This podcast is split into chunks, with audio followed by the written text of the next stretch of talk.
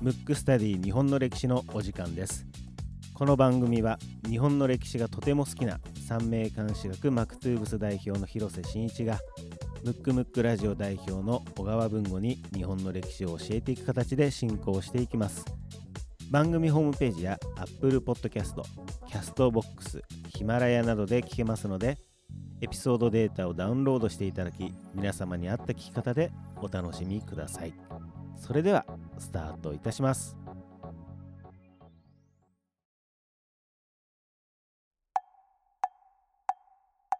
むくむくラジオだべ。むくむくラジオだべ。むくむくラジオだべ。ムックスタディ日本の歴史第17回目はい。でございます。17回。はい、はい。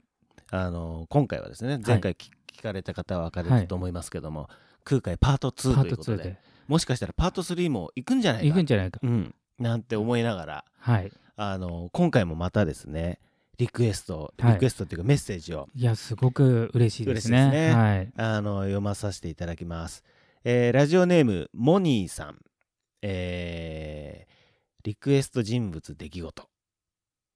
歴史初心者に分かりやすいこと。なのでまあなんてしなんでしょう。あのー歴史初心者に分かりやすいということはこの番組は歴史初心者にも分かりやすい番組そうですね。まあ僕学者でもないし、うん、あの歴史研究家でもないので、うん。ただの歴史好きなのでまあちょうどねとっかかりとしてはね。とっかかりとしてはいいと思うんですね。はい、じゃあですね、えーとメッセージ読みます、はい。今から歴史を知りたくて聞いています。はい。50歳、えーお店でポップライターをやっております、はいえー女性で夫がいて娘が高一です、はい。趣味でエレキベース弾いてます。バンド3つ掛け持ちやってます。すごいですね。すごいですね。なんかポジティブなポジティブアクティブなはい。方という。歴史って面白いですね。日本の歴史をいろいろな角度から知れたらいいなと思ってます。楽しいラジオありがとうございます。お。ランダムなところもいいですね。このいいですね。このランダムっていうのは要するにはい。時系列じゃないってい時系列じゃないってことですね。はい。えーモニーさんありがとうございます。ありがとうございます嬉しいですね。はい。いいんじゃないですか？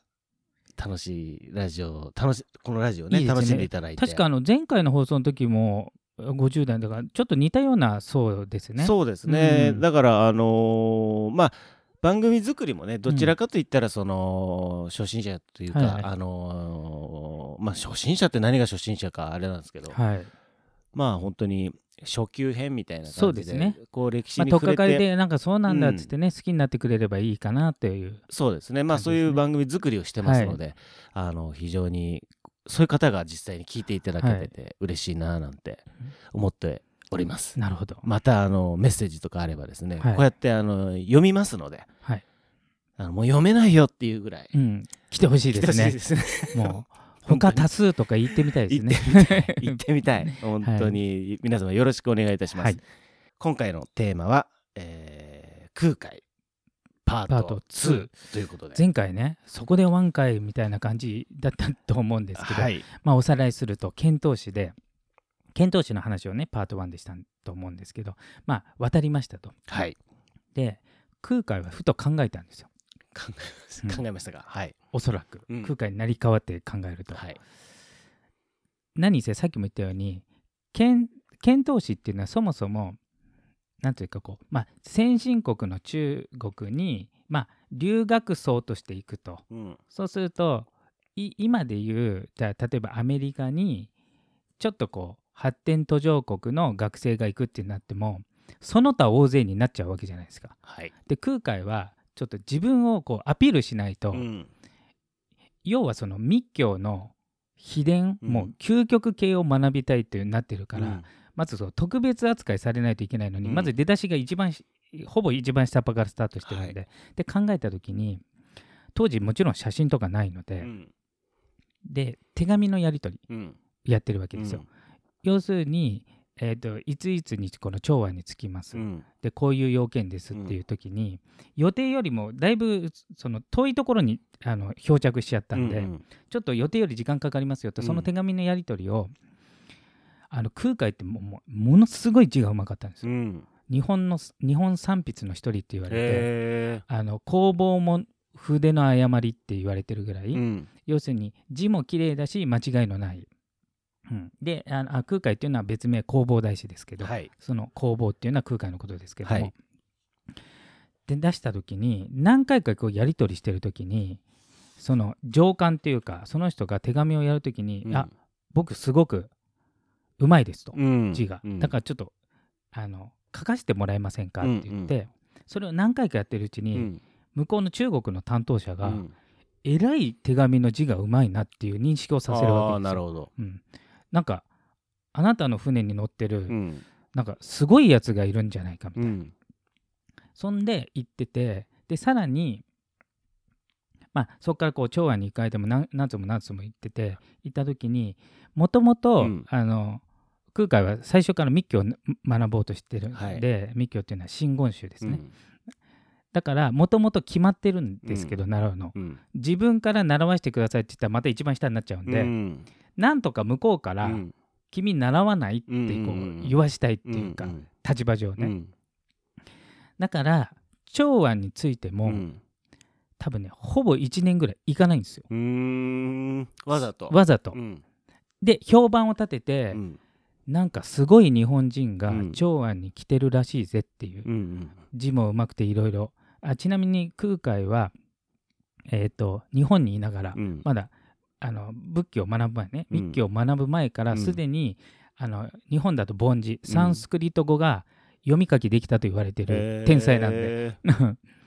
どうやって学ぶんですか？ね本当に不思議。いや、うん。本人はあのちなみにあの密教って秘密の教えなんで、うん。あれってあの北斗の拳の北斗神拳と一緒で、うん一子相伝なの。一、人の人に、うん。あその他大勢にも教えるんだけど、うん。究極の一番大事な部分は一人にしか教えないっていう教えで、その当時の真言宗のまあ最高の伝承者はあの慶華っていう和尚さんだったんですよ。はい。で慶華の和尚さんの師匠が福っていう人なんですよ。うん。で、えー、とたまたま福さんが死んだ日と空海が生まれた日が同じ日なんで空海は福の生まれ変わりだとうん。してたわけですよ。うん。でそれ自ら言われて自ら。自ら。うん。うん。で周りも、うん。あまりにも学識も高いあしーサンスクリックもいきなりできちゃってるから、そうじゃないかと思って、うん。だから本当に信じてたあ本当かどうかね、うんうん。もちろん分かりませんけど、うん。で後々その、えー、とそこの経過和尚に会う時に、はい。会った瞬間、うん。あのえっ、と門人が要するに一番のお寺なんで、うん。中国で、うん。というか大師匠なんで、うん。まあ、弟子が何千人かいるいいてで当時としてはもう高齢、うん。えー、ともう60近い、平均寿命がもうもっとだいぶ短い時ね、うん。そうするとその門人の中から誰に後継者するんだと、うん。もうだってそれを選ばないで死んじゃうかもしれないからっつって、でもあのまだまだっつって全然やらない。うん。でも空海見た瞬間にうん。君だって言って、へあの教えたとーいうね、うん。1年ぐらいで教えて教え終わったあの直後というかすごい短い間にはい。亡くなってるんだけど、うん。だ見た瞬間分かっちゃったわけ、うん。この人。うん。けどよく考えて例えばじゃあ文庫がね、うん。何でも何かの対価だとするじゃん、うん。で弟子たちは20年ぐらいうん教えを超えてやつが、うん。ポッと来た外う人ん。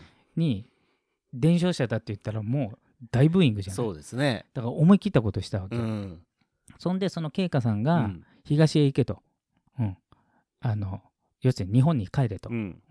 だからだから中国の密教はそこで終わったんですよ、うん。だって伝承者は一人しかいないから空海が全部を教えあを教え切って、その人しか分かんないから、あのその周辺のものは分かってるけど、うん。その人しか分かんないんで、それを持って完全にうん。習得して、うん。しかもその習得がすごい短い間に、まあ、天才だったのか本当にうん。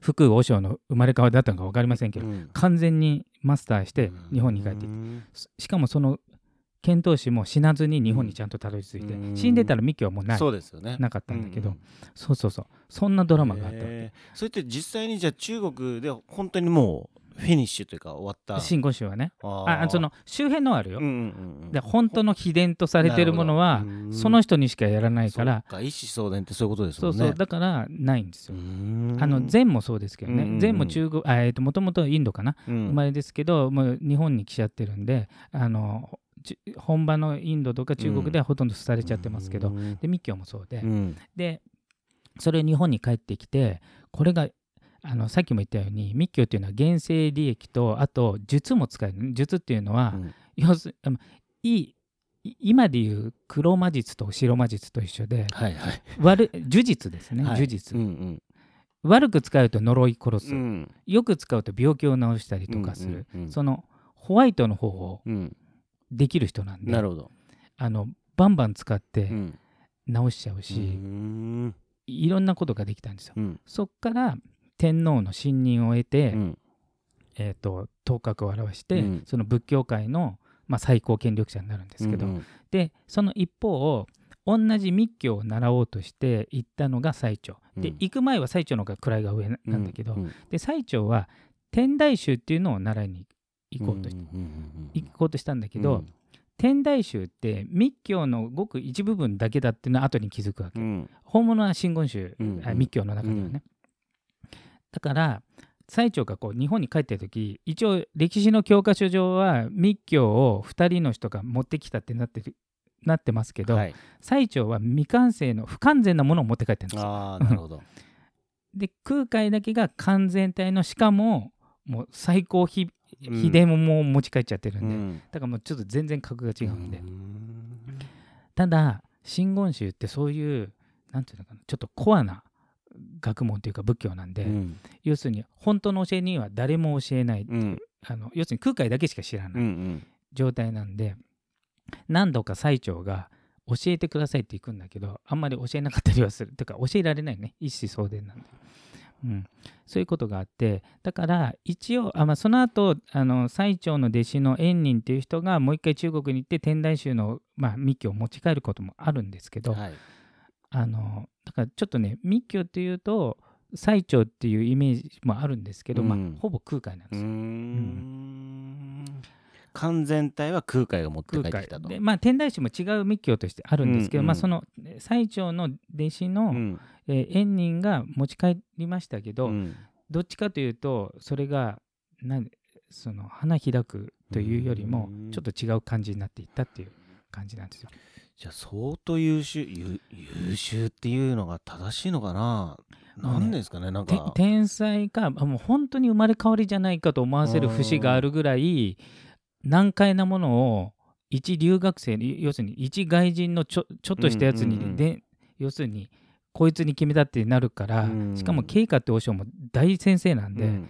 人を見抜く力は半端じゃないはずなのに、選ばれちゃってるぐらいなんで、うん。ちょっとそれがあるんじゃないかぐらいのレベルなんですよ。そうですね、うん。もう格が違うというかねなんかもう別格っていうそうことですよね。そうそうそう、まあ、まあ教養もそうだしうん。立ち振る舞いもそうだしあと熱意、うん。その密教を学びたいっうん。ていう熱意も全然違うんで、うん。だからあのもうとてつもない状態。うん。けどこれ教科書的に言うとね、うん。あの空海がうん。唐に渡ってうん。密教を持ち帰りましたってなっちゃうけど、うん。もうねドラマが違ってもう奇跡が起きて空海が伝承者になっただけで、なるほど。もう本来なら選ばれない外外国人ですからね。ね。あの当時からすると、うんそうそうそう、まあこれ空海さん終わったんですか？あ空海はね、うん。まだ空海と、うん。えー空海のその後の動きと、はい。あともう一個の、はい。えー密教とされてる天台宗がはい。今後の、うん。実はね天台宗の方がうん。今後の仏教に影響を与えてるんで、うん。その話だからうん。ちょっと空海というよりもこの天台宗の後々の動き的なものを次回やろうかなとわかりました。思います。今回はですね、はい、空海パート2ということであのー、このじゃあこの時代平安時代ですかね？平安時代ですね。平安時代シリーズがちょっとまた次回も次回までいきますね、はい、いくっていうことで、はい、ぜひお楽しみください。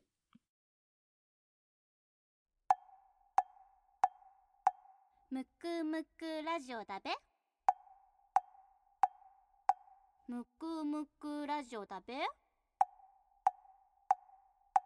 むくむくラジオだべ？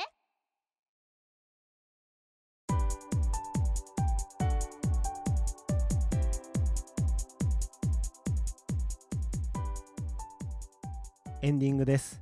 このような形でムックスタディ日本の歴史お送りしていきますのでこの人物を聞きたいというリクエストがあれば番組ホームページの方よりよろしくお願いいたします。